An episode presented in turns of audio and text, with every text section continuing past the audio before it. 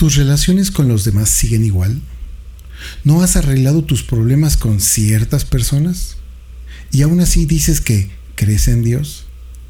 Deberíamos de darnos cuenta si estamos bien o en verdad solo hacemos como que arreglamos las cosas, ya que eso te está alejando de Dios y te llevará a la religiosidad tan socorrida de los que no tienen una relación con el Señor.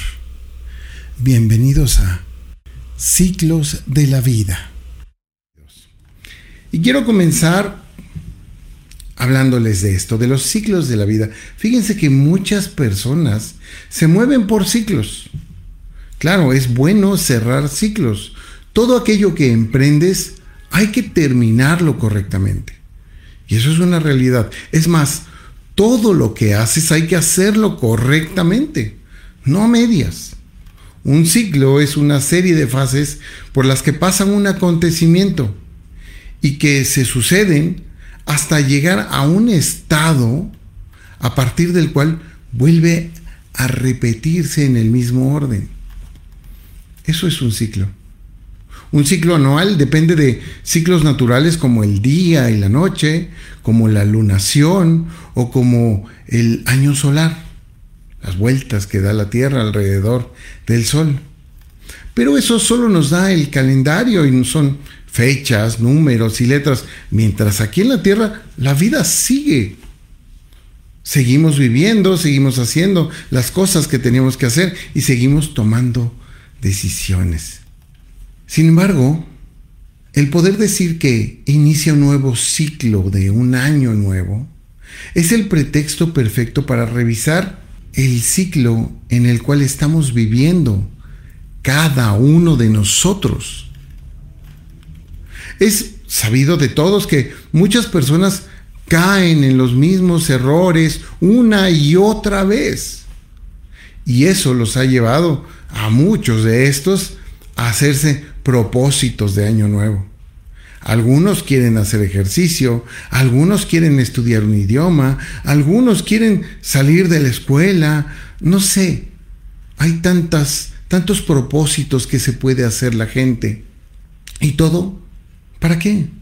Para mejorar sus situaciones, para mejorar su vida, para mejorar sus relaciones interpersonales. O simplemente por darnos un gusto, ¿no? Yo he visto personas que eh, sacan maletas a la puerta y las dejan y se dan la vuelta y se meten porque quieren viajar ese año. Pero esto sirve de algo. Más bien quizás deberíamos de tomar por ejemplo, el ejemplo del alpinista, que él hace, hace su deporte mediante ciclos. Para cualquier alpinista, el subir una montaña representa ciclos. Primero, el de tomar la decisión para levantarse y comenzar a mover un pie.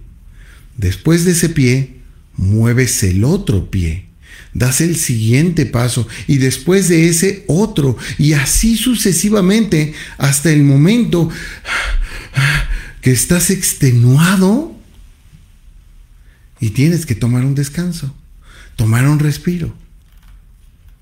Luego, el ciclo comienza nuevamente porque otra vez tienes que tomar la decisión, ya habiendo descansado, levantarte y comenzar de nuevo a seguir cuesta arriba de esa montaña. Déjenme decirles que en este punto del descenso, del, del descanso, perdón, y donde se toma la nueva decisión de seguir adelante, es donde muchos declinan. Muchos, aquí es donde lo piensan mejor y dicen, ¿qué estoy haciendo? ¿Para qué voy para allá? podría estar más cómodo en mi casa. ¿Para qué me canso? Y se dan por vencidos. Ya habían decidido subir la montaña, pero no. Descansaron, se extenuaron y dicen, mejor me regreso. Por supuesto, con la consiguiente consecuencia que es no llegar a la cumbre. Sin embargo, Solo el que persevera logra llegar a la cumbre. Y aunque no hay aplausos en la cumbre, no va a haber gente allá aplaudiéndote como el corredor que hace la maratón. Allá no va a haber nadie. Sin embargo, sí hay un galardón. Pues es la satisfacción de haber llegado donde casi nadie llega. Solo un pequeño remanente. Y es suficiente para darte cuenta que Dios te ha bendecido y que sí se puede. Cristo, siendo hombre, no estimó ser Dios. Sin embargo, perseveró. Lo logró. Más tarde resucitó y venció a la muerte. Por supuesto, Él tenía ese poder que nosotros no tenemos. Pero nosotros, si queremos, lo tenemos a Él. Y es por eso que Dios ha puesto este pasaje para que analicemos en este primer domingo del 2022. Acompáñenme por favor al pasaje que se encuentra en Segunda de Pedro, capítulo 2, versos del 20 al 22. Y que conste que yo no lo planeé. Fue del 20 al 22 y esa fue la palabra que el Señor puso en un servidor para ustedes. Este apóstol Pedro, que lo vemos que era torpe, quizás muy arrojado, eh, tomaba sus decisiones muy del corazón. Yo me lo imagino un hombre grande y fuerte, tosco, ¿no? Y aquí en esta epístola ya vemos a un Pedro más más tranquilo, más en paz, más centrado. Sin embargo, para la segunda epístola, él sabía lo que, lo que venía adelante, sabía que ya iba a ir con el Señor y su tiempo de vida iba a terminar.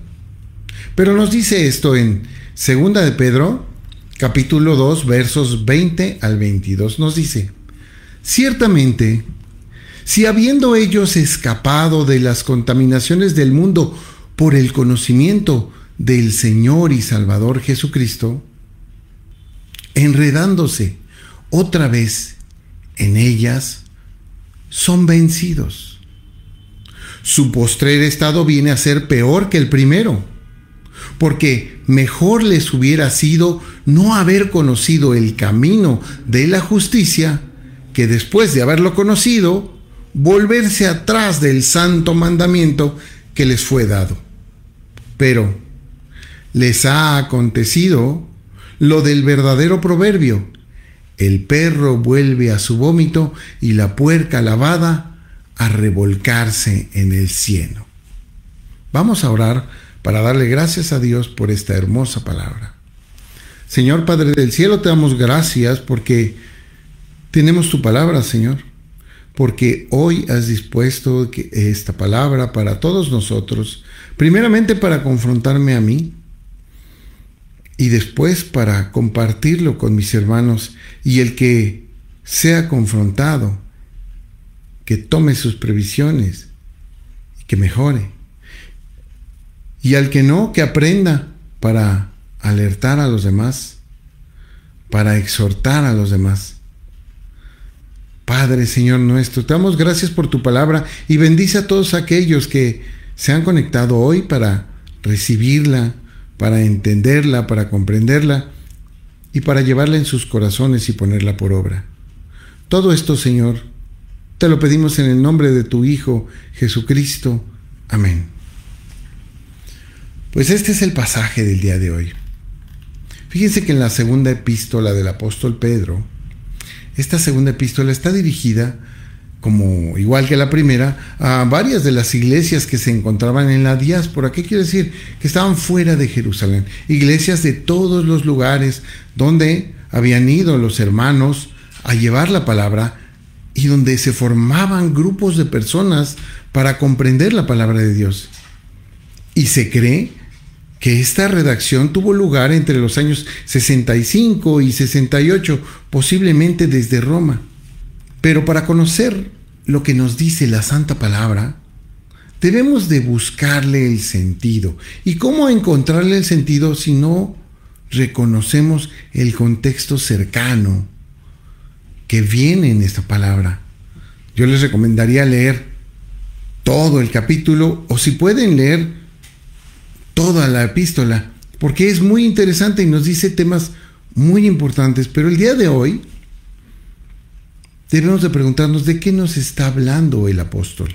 Y comencemos con el siguiente tema, las contaminaciones del mundo.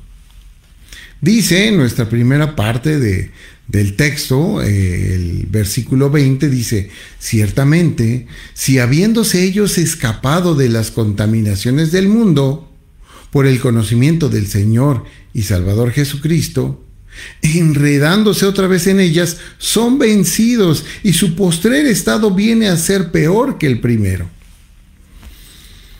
Sabemos nosotros que todo aquel que llega a la fe en el Señor Jesucristo no solamente son perdonados de sus pecados, encuentran también santidad, encuentran redención, encuentran reconciliación y se convierten en una nueva criatura, volviendo a nacer.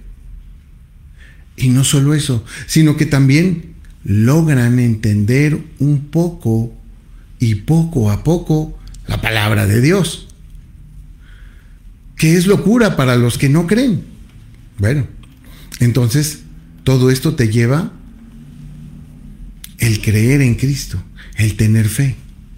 Pero nos dice al principio, la primera palabra que nos dice en este pasaje es ciertamente. Porque antes, desde el versículo primero, nos comienza a hablar de falsos profetas, maestros, sacerdotes, apóstoles y pastores que iban a llegar a esas iglesias y que iban a llegar a enseñar cosas que no eran de la doctrina de nuestro Señor Jesucristo.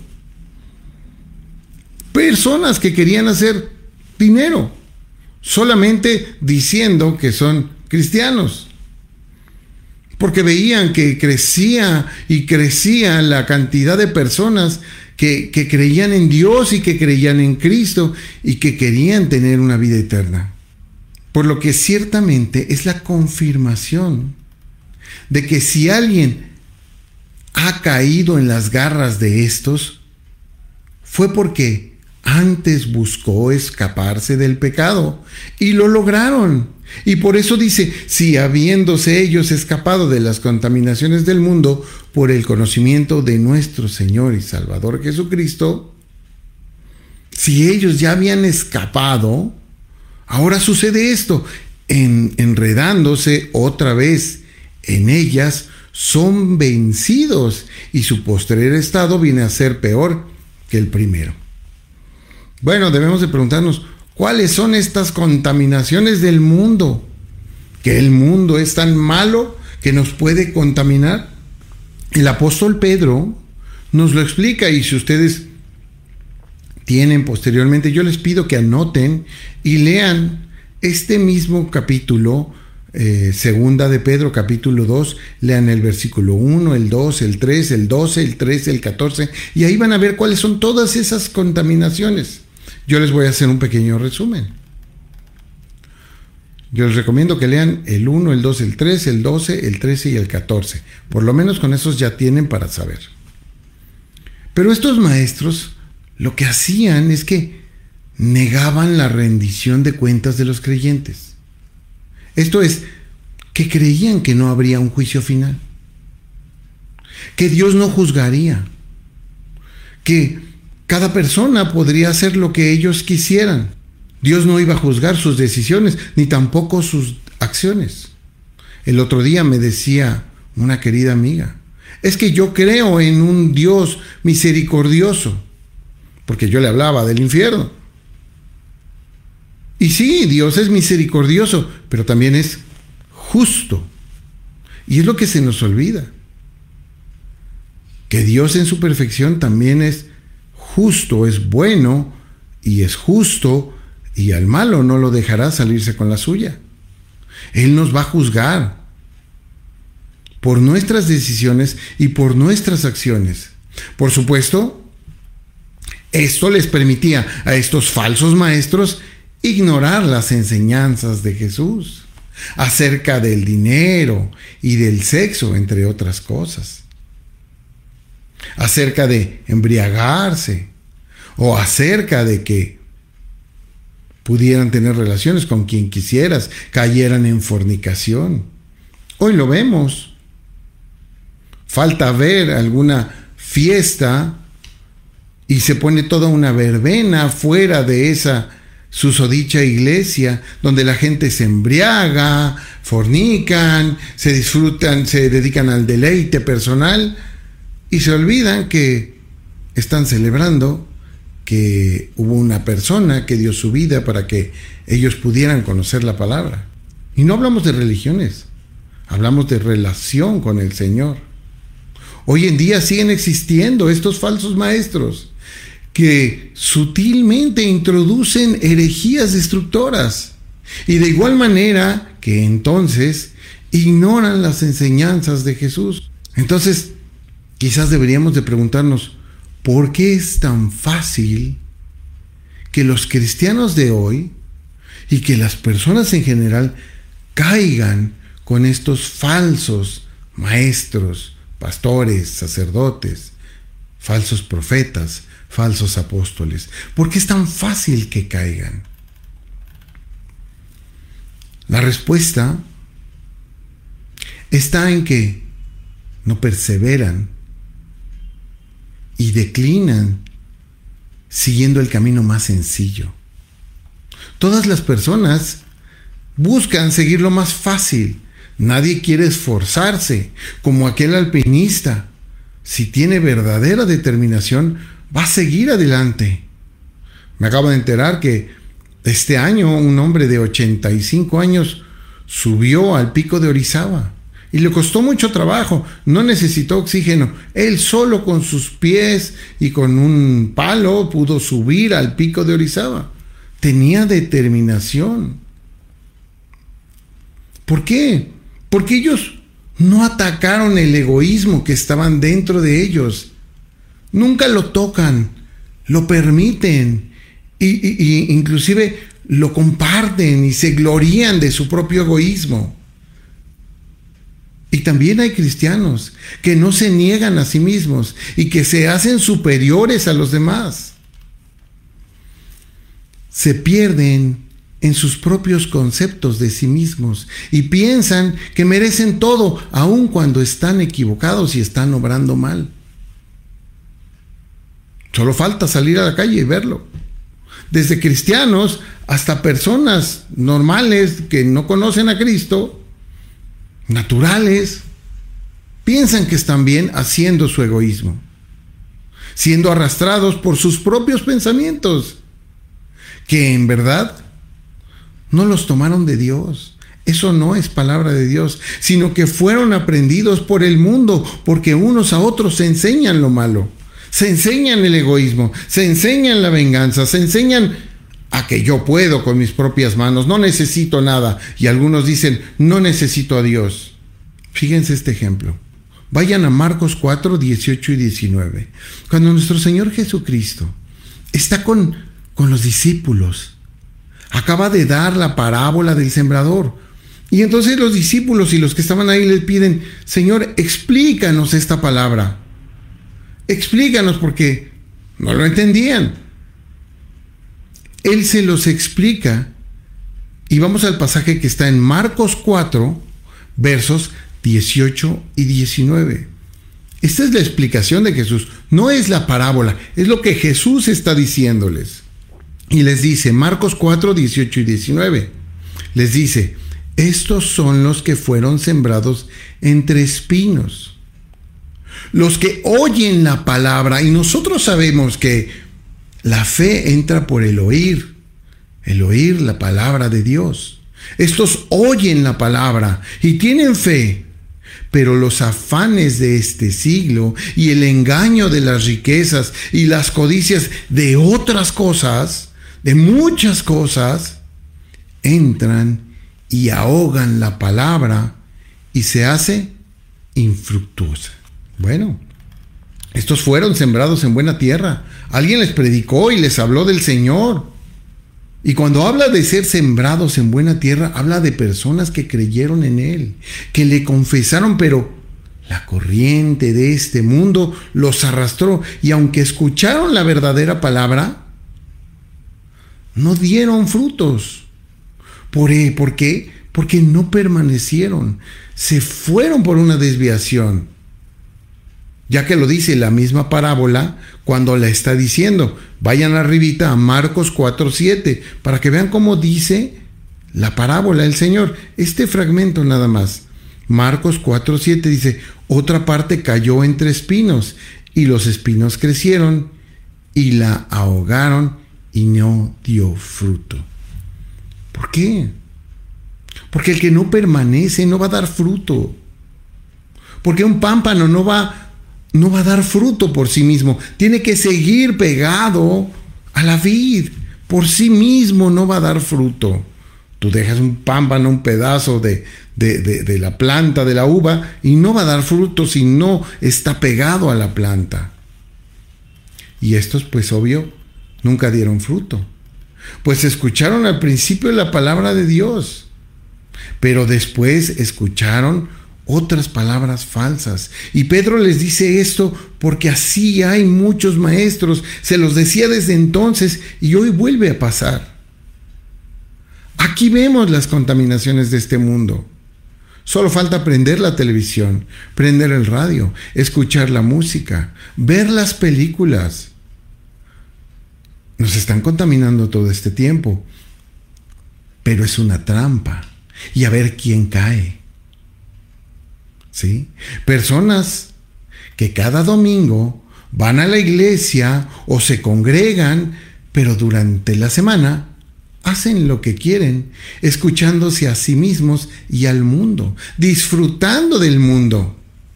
Y el domingo otra vez escuchan y sientan la cabeza, asienten y dicen, sí Señor, soy culpable, perdóname Señor. Y terminando el culto, salen nuevamente y hacen lo que quieren. ¿Sí ven el ciclo? Es un ciclo en donde están ellos metidos. Están en ese ciclo. Mucha gente seguía por ciclos. Pero vamos a nuestro siguiente tema que es más vale malo por conocido que bueno por conocer. Este es un dicho que aquí en México decimos mucho cuando no sabes qué hacer. Pero eso es real, es verdad, es real. ¿Ese dicho será bueno? ¿O solo es el título para darnos cuenta de algo más importante? Porque dice en el siguiente versículo, segunda de Pedro, capítulo 2, verso 21, nos dice, porque mejor les hubiera sido no haber conocido el camino de la justicia que después de haberlo conocido, volverse atrás del santo mandamiento que les fue dado. Bueno, este versículo nos dice que es mejor que no hubieran conocido el camino de la justicia, que después de conocerlo se volvieron atrás para negar el santo mandamiento. ¿Por qué? Porque ahora entra algo que nos va a destrozar el alma, que nos va a poner una venda en la cara y se llama necedad. Porque ahora son más necios y no quieren escuchar que les digan que están mal. Por eso es peor que antes, porque antes, si ellos hubieran permanecido en la verdadera palabra y se hubieran asegurado que les estaban predicando lo correcto, entonces hubieran seguido sin problema. Pero ahora están tristes y, se regresan y son necios y no quieren saber de nada porque ellos piensan que están en lo correcto. Pensemos, ¿cuál es el santo mandamiento que ahí nos menciona Pedro? Porque es claro que siempre es mejor conocer al Señor y sus mandamientos porque así sabremos a dónde vamos, qué nos espera, cómo debemos de actuar. Pero la persona después de haber confesado a Cristo y seguirle, da reversa y se arrepiente de esto y vuelve a ser como era antes de haberlo conocido. Es un camino que la necedad lo puede volver irreversible. Pues es muy probable que la persona necia jamás regrese al camino del Señor, ya que el santo mandamiento es la fe en nuestro Señor Jesucristo. Él nos lo dijo claro. Quien cree en mí es salvo, y quien no cree ya ha sido condenado. Quien cree en mí no es condenado, y quien no cree ya ha sido condenado. Ahora, pero si no hay necedad, si la persona alcanza a tener un poco de nobleza en su corazón, puede encontrar el camino verdadero, el camino de regreso, el camino de nuestro Señor Jesucristo, mismo que está plasmado en la palabra de Dios. Porque dice en esta misma epístola que la interpretación de la palabra de Dios no es de interpretación privada, no. La Biblia dice lo que dice. Entonces la persona no se va a dejar llevar por los falsos maestros. La Biblia se interpreta a sí misma y una persona que tiene fe la va a ir entendiendo. Pero el necio, el que pierde la fe, no puede comprender. Es más, ni siquiera sabe que ha perdido la fe. Por eso debemos de estar muy alerta. Se me acongoja el corazón porque yo mismo he conocido personas necias que no quieren saber de Cristo. Porque aunque lo conocieron y les mostraron la palabra de Dios, se desencantaron y ahora están alejados. Otros están en doctrinas diciendo, doctrinas falsas, diciendo que esa no es una doctrina principal, que no importa, que ellos están bien y no están en el verdadero sendero del Señor. Sin embargo, también he conocido muchas personas, entre ellas muchos de mis hermanos, personas nobles que verifican lo que dice la santa palabra y que regresan a la verdad de Cristo, aunque les enseñaron la codicia de los falsos maestros. Sin embargo, fueron nobles, como los de Berea, con quienes se encontró Pablo. Esto es porque, adelante el apóstol Pedro, nos dice qué es lo que debemos de hacer para que no caigamos en eso. Nos lo dice ahí en ese mismo en esa misma epístola, pero en el capítulo 3. Acompáñenme a Segunda de Pedro, capítulo 3, versos 14 al 15, para que vean cuál es la recomendación que nos da Pedro en esta en estas epístolas. Pedro nos da muchas recomendaciones, pero esta es una buena recomendación que deberían de subrayar en sus Biblias para recurrir a ella cada que puedan, cada que duden, cada que intenten alejarse. Porque nos dice, segunda de Pedro capítulo 3 verso 14, por lo cual, oh amados, estando en espera de estas cosas, de la venida de nuestro Señor Jesucristo, procurad con diligencia ser hallados por Él sin mancha e irreprensibles en paz. Y tened entendido que la paciencia de nuestro Señor es para salvación, como también nuestro amado hermano Pablo, según la sabiduría que le ha sido dada, os ha escrito. Y esto es muy interesante porque es claro que Pablo y Pedro predicaban las mismas cosas. Aquí Pedro lo está haciendo presente. Está recordando que Pablo también predica lo mismo. Aquí Pedro está respaldando al apóstol Pablo porque estaban en un mismo sentir, en una misma doctrina. Y así deberíamos estar todos nosotros. Todos. Buscando extenuantemente lo que nos quiere decir la palabra de Dios. Sin embargo, debemos de continuar y perseverar y cumplir sus mandamientos. Aquí el ciclo es de seguir mejorando. Y si ya terminé de comprender por medio de la obediencia, porque primero viene la obediencia, tengo que cumplir los mandamientos por obediencia, pero mientras los estoy cumpliendo, estoy entendiendo por qué los cumplo y estoy entendiendo por qué me lo dice la palabra. Y entonces aprendo y vamos por más. Este es un círculo virtuoso, ¿no lo creen? Pero veamos nuestro último tema del día de hoy. Y lleva por título, no seas necio. Porque a veces somos necios, hay que aceptarlo. Somos necios, nos aferramos a, nuestro propio egoísmo, porque la necedad viene de ahí. ¿De dónde más? Ya hablamos de la necedad, pero veamos hasta dónde nos lleva el apóstol Pedro, porque nos dice en nuestro último versículo, segunda de Pedro, capítulo 2, verso 22 donde dice, pero les ha acontecido lo del verdadero proverbio. El perro vuelve a su vómito y la puerca lavada a revolcarse en el cielo. ¡Wow! Aquí nos da la idea de que él está diciendo un proverbio. Proverbios es otro libro de la Biblia que está en el Antiguo Testamento. Y estos proverbios son dichos ingeniosos o refranes llenos de sabiduría.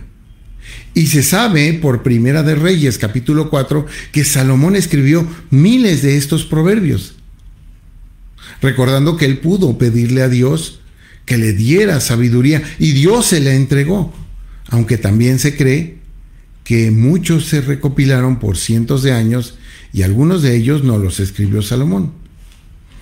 Sin embargo, están en nuestra palabra de Dios y son dignos de tomarse en cuenta. ¿Por qué? Porque Dios así lo ha querido. Lo más importante es que en estos proverbios encontramos el conocimiento aplicado. ¿Se dan cuenta? Por eso son importantes los proverbios, porque encontramos este conocimiento aplicado. Y siendo palabra inspirada por Dios, sabemos que Él nos lo ha dejado para saber cómo vivir en este mundo. Saber qué cuidados hay que tener. Es como cuando tú eres pequeño y tu padre te da un consejo, tu mamá te da un buen consejo. Pero aquí tu padre es Dios. Exploraremos algunos de estos de donde el apóstol Pedro sacó lo que menciona en su segunda epístola y vamos poco a poco entendiendo lo que nos quiere decir. Él tenía en mente, cuando escribió esto, Proverbios 26. Vayan ahí al libro de Proverbios 26. Él estaba pensando en estas cosas, por eso lo escribió. Y mencionó específicamente el verso 11, pero yo les quiero pedir que vayamos analizando el contexto cercano y vayamos desde el verso 7 analizando estos proverbios para saber de qué nos está hablando. ¿Qué es lo que había en la mente del rey Salomón cuando escribió estos proverbios? Porque dice Proverbios 26, verso 7. Vamos al verso 7. Fíjense cómo nos dice. Y, o sea, yo les pido que se imaginen la escena, que, que la lleven a sus mentes para que puedan entender el contexto de lo que nos está diciendo. Dice, Proverbios 26, verso 7 dice, las piernas del cojo penden inútiles. Así es el proverbio en la boca del necio. Vaya pues, las piernas nos sirven para trasladarnos, sin ellas es casi imposible movernos con agilidad. Por lo que sin las piernas no podemos avanzar y crecer. Aún así, hay personas acabamos de ver hace poco en, el, en, el, en la avenida, ¿no? En el semáforo, una persona que venía en una sillita de, de esas de motor, que no tenía más que del estómago para arriba. No tenía cadera, no tenía piernas. y solo tenía una mano y con esa se movía y hacía sus cosas y seguramente fue al súper y hizo sus cosas. Pero realmente qué importantes son las piernas. No podríamos avanzar sin ellas, a menos que tuviéramos esa determinación de esa persona. Así pasa con un cojo que tiene unas piernas que le son inútiles y cuelgan de su cuerpo. Y así es el proverbio en la persona necia. No lo entiende, no sabe para qué sirve, simplemente es algo que trae ahí colgando. No sabe que le sirve para edificarse y madurar. Pero vayamos al proverbio 8, Proverbios 26, verso 8, donde nos dice, como quien liga la piedra en la onda, así hace el que da honra al necio. ¿De qué onda estamos hablando? No estamos hablando de la onda de cuando yo era joven, estamos hablando de la onda para cazar. Esa onda donde ellos ponían una piedra, la giraban y soltaban uno de los lados para que saliera la piedra disparada. Bueno, la analogía de la piedra pegada a la onda nos da una idea muy clara de que la onda va a dar vueltas y va a dar vueltas y jamás soltará la piedra y por tanto jamás acertará al tiro. Bueno, pues muchas veces damos lugar al necio y le damos cierta importancia y lo ponemos en honra, pero en realidad no tiene ningún provecho. Y el que parece estar jugando es el que le da la importancia al necio. Por lo tanto, él queda mal, queda mal él mismo. Porque yo aquí he visto muchos hermanos que llegan y es que el pastor tal y el pastor tal dice la verdad y ustedes mienten porque esto, porque el otro. Pero el que queda mal es él. Porque la palabra dice lo que dice y se le demuestra con la misma palabra. Vamos al 9. Fíjense cómo nos cambia de tema, nos pone otro ejemplo distinto, pero también muy claro. Proverbios 26, verso 9 dice, espinas hincadas en mano del embriagado. Tal es el proverbio en la boca de los necios. Espinas hincadas en la mano del embriagado. Aquí la analogía de las espinas en la mano del borracho va más allá que en los anteriores, porque aunque los necios repitan los proverbios y los declaren y se sepan la Biblia en pasta, los proverbios no les servirán para su vida, porque solo son frases molestas que hay que evitar y quitárselas para que no te estorben. Porque te lastiman, porque te dicen la verdad. Entonces mejor te quitas las espinas. Vamos al 10. Como arquero que a todos hiere, imagínense un arquero que está dándole flechazos a todos, es el que toma a sueldo insensatos y vagabundos. Es el que toma a sueldo insensatos y vagabundos. En este nos cambia un poco el tema, o parece que nos cambia un poco el tema. Pues ya no vemos al necio como tal, sin embargo, lo vemos como un insensato o un vagabundo. Como aquel necio que se siente sabio en su propia opinión, que es tomado por insensato y se queda solo, solo como un vagabundo en la calle. Todos lo creen loco, como al vagabundo. Todos lo creen loco, pero no lo está. Simplemente está empecinado en su necedad. Por lo que el que se apoya en un necio solo va a lastimar a todos. Pero no será de edificación ni para él ni para nadie. Y el necio se quedará solo como un vagabundo. Conozco varios que andan así, de llaneros solitarios compartiendo la palabra que sale de su necedad y no de la palabra de Dios. Pero vamos a nuestro último, y es el que menciona el apóstol Pedro aquí en esta porción bíblica, que dice Proverbios 26, eh, que está en Proverbios 26, verso 11, como perro que vuelve a su vómito, así es el necio que repite su necedad. El necio que repite su necedad y vuelve a repetir su necedad. El perro vuelve a su vómito. Es una imagen desagradable, yo lo sé, pero muy clara de quien ha sacado algo que no era bueno de él mismo. Nosotros cuando confesamos a Cristo, sacamos el pecado de nosotros. El pecado ya no nos gobierna. Pero este regresa para tomarlo y hacerlo suyo de nuevo. El perro vomita y luego se quiere comer su comida. Nosotros sacamos el pecado y luego volvemos a andar en él. El apóstol Pedro está entendiendo que muchos de nosotros confesamos a Cristo y escapamos de las contaminaciones del mundo por medio de Jesucristo. Sin embargo, algunos no logran despojarse de ese viejo hombre y regresan a él constantemente. No logran despojarse de su egoísmo. Recordando que el viejo hombre, antes de Cristo, está viciado y corrupto y no sabe hacer más que cosas malas. ¿Que ha aprendido de dónde? Pues del mundo. Pues así es el necio que se repite en su necedad. Fíjense, es muy curioso porque a mí inmediatamente me llegó esta imagen.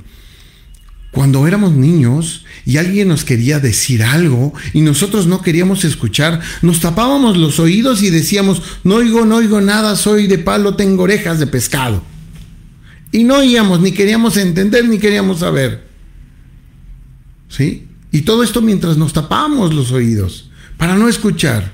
Bueno, Pablo es muy claro cuando nos habla de estas cosas y cuenta con que el cristiano no sea necio en su propia opinión y que escuche la palabra sabia del Señor. Cuando nos dice estas palabras en Efesios 4, del 20 al 24. Porque es ahí lo importante del asunto. Porque es ahí donde nosotros tendemos que entender cómo es ese proceso de cambio. Porque nos dice Efesios 4, capítulo, versículo 20 al 24, nos dice, mas vosotros no habéis aprendido así de Cristo. Si en verdad le habéis oído, si habéis sido por él enseñados conforme a la verdad que está en Jesús, como todos nosotros en algún momento que nos predicaron la palabra y la entendimos, va para atrás. Dice el verso 22, en cuanto a la pasada manera de vivir, despojaos del viejo hombre que está viciado conforme, conforme a los deseos engañosos. Porque eso es lo que éramos antes. Ese necio regresa como ese perro se vuelve a tragar su vómito. Y renovaos, dice el verso 23, renovaos en el espíritu de vuestra mente y vestíos del nuevo hombre creado según Dios en la justicia y santidad de qué? De la verdad. Esa es la verdad.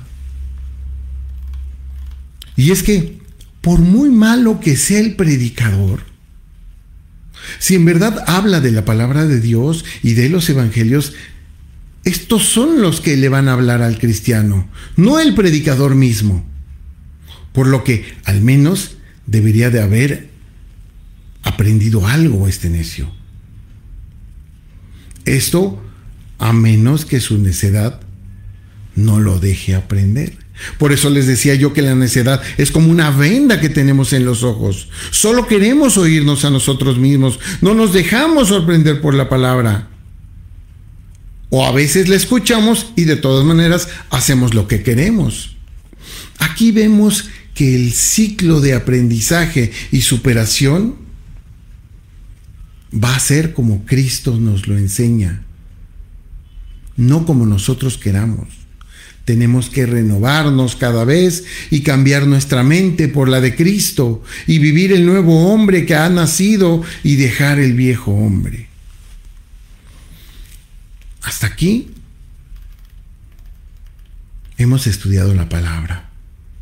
¿Qué nos queda, hermanos? ¿Qué nos queda para todo el resto del año que está empezando? Estamos a día 2 de enero del 2022. ¿Qué nos queda? Concluyamos algo. Vivimos en un tiempo de apostasía y esta vida se forma en base a decisiones. Una decisión te puede quitar la vida, una decisión te puede permitir vivir, una decisión te puede quitar la vida eterna y una decisión te la puede dar. Decisiones. Libre albedrío. Quien no entienda esto es que no conoce la palabra de Dios. Así también, la vida, hermanos, tiene ciclos. Y la pregunta vendría a ser, ¿En qué ciclo te encuentras tú? Analiza el año pasado. No te vayas más atrás. Solo el año pasado. Analiza en qué ciclo te encuentras tú. ¿Ya cerraste el ciclo de tu viejo hombre y te dispones al nuevo creado según Jesús? ¿O sigues en el ciclo interminable de decir que ¿Cómo crees? Si Dios no, no, va a ser capaz de, de, juzgarme mal, pues esto lo hace todo el mundo. ¿Le crees realmente a la palabra de Dios? ¿Crees realmente en Dios? ¿Crees y cumples sus mandamientos? Cuando en realidad estás a veces en un ciclo de apariencias haces como que vas a la iglesia, haces como que cumples los mandamientos, haces como que le crees a Dios, pero tu fe está en otras cosas, tus mandamientos son los del mundo, y cuando vas a la iglesia solo lo haces por convivir con alguien, por ver a quién saludo o, o quién me saluda. Este pasaje nos está hablando directamente de la apostasía. De todos aquellos que conocieron el Evangelio, confesaron a Cristo y se arrepintieron, sin embargo, regresaron a los pecados de los cuales escaparon.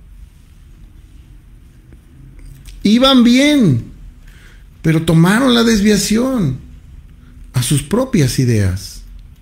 O simplemente tienen orejas de pescado. En este primer sermón del año, siendo 2 de enero del 2022, deberíamos de darnos cuenta si estamos bien o en verdad solo estamos calentando la silla todos los domingos. Si en realidad va mejorando nuestra vida de acuerdo a la voluntad de Dios o nos entra por un oído y nos sale por el otro. Porque eso te está alejando de Dios y te lleva a la religiosidad tan socorrida de los que no tienen una relación con el Señor. Pero eso sí, tienen una relación con todos los de la iglesia. Porque esto no te va a hacer edificarte, ni te va a hacer crecer. Por el contrario, te alejará del Señor y te quedarás solo como ese vagabundo cuando todos los demás seamos arrebatados.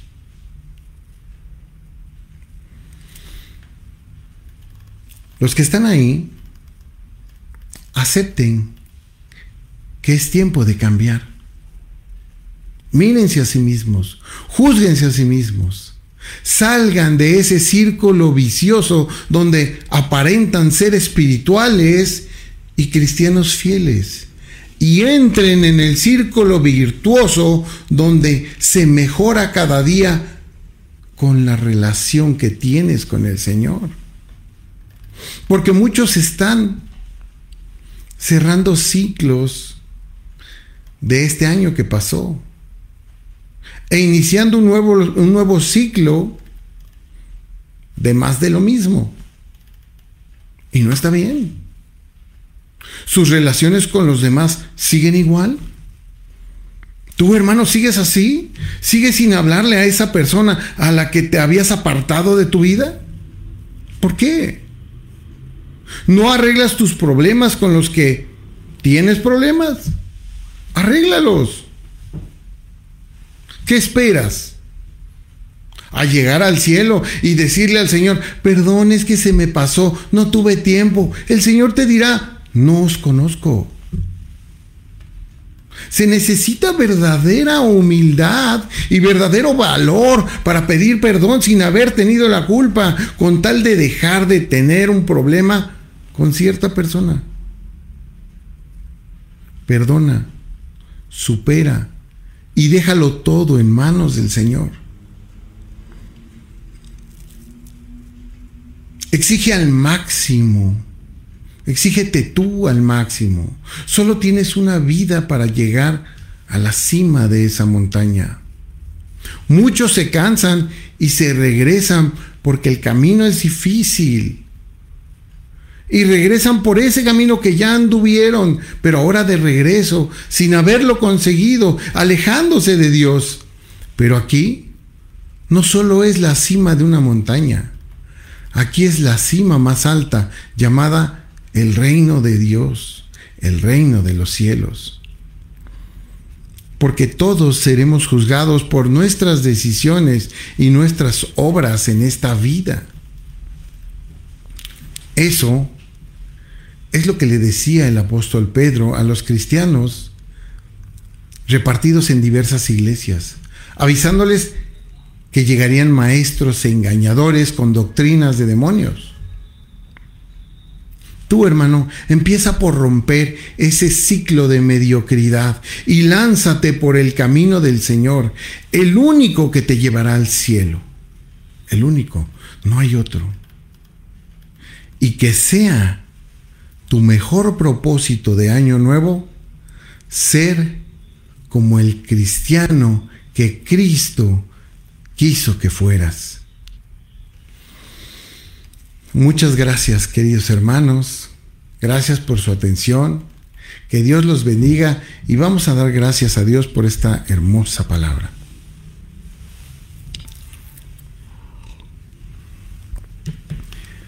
Padre del cielo, te damos gracias por esta hermosa palabra que nos has puesto para darnos cuenta que la apostasía existe que la apostasía está ahí y nos puede hacer caer y regresar si alguien nos predica mal y nosotros no tenemos la suficiente nobleza como para seguir verificando que se nos predique lo correcto. Hay muchos engañadores, muchos maestros que siguen doctrinas de demonios y las comparten y las enseñan muchas sectas que se generan, no de este siglo, desde el siglo IV, V, desde aquel entonces. Señor, ayúdanos a apoyarnos en tu santa palabra, en tu santo mandamiento que es la fe. Ayúdanos a seguir ahí y ábrenos los ojos para comprender profundamente lo que tú nos quieres decir en tu palabra y no tomar la desviación de regreso al pecado donde estábamos encadenados. Padre, ayúdanos a comprender estas cosas y bendice a cada uno de mis hermanos que han escuchado estas palabras. Bendice a cada uno de mis hermanos que verán posteriormente este video. Bendícelos, cuídalos, ayúdalos a que comprendan la verdad de tu palabra. Ayúdalos a que sepan qué es lo que tú quisiste, cuál fue tu voluntad para nuestras vidas. Y permítenos seguir conociendo tu verdad, Señor. Aunque el mundo piense que estamos mal, aunque el mundo piense que estamos locos, nosotros sabemos que mediante una buena exégesis, mediante la hermenéutica, podemos saber la verdad y no seguimos tradiciones pastorales ni tradiciones humanas, sino seguimos la palabra de Dios nuestro Señor. Todo esto, Señor, te lo pedimos en el divino nombre de nuestro Señor Jesucristo. Amén.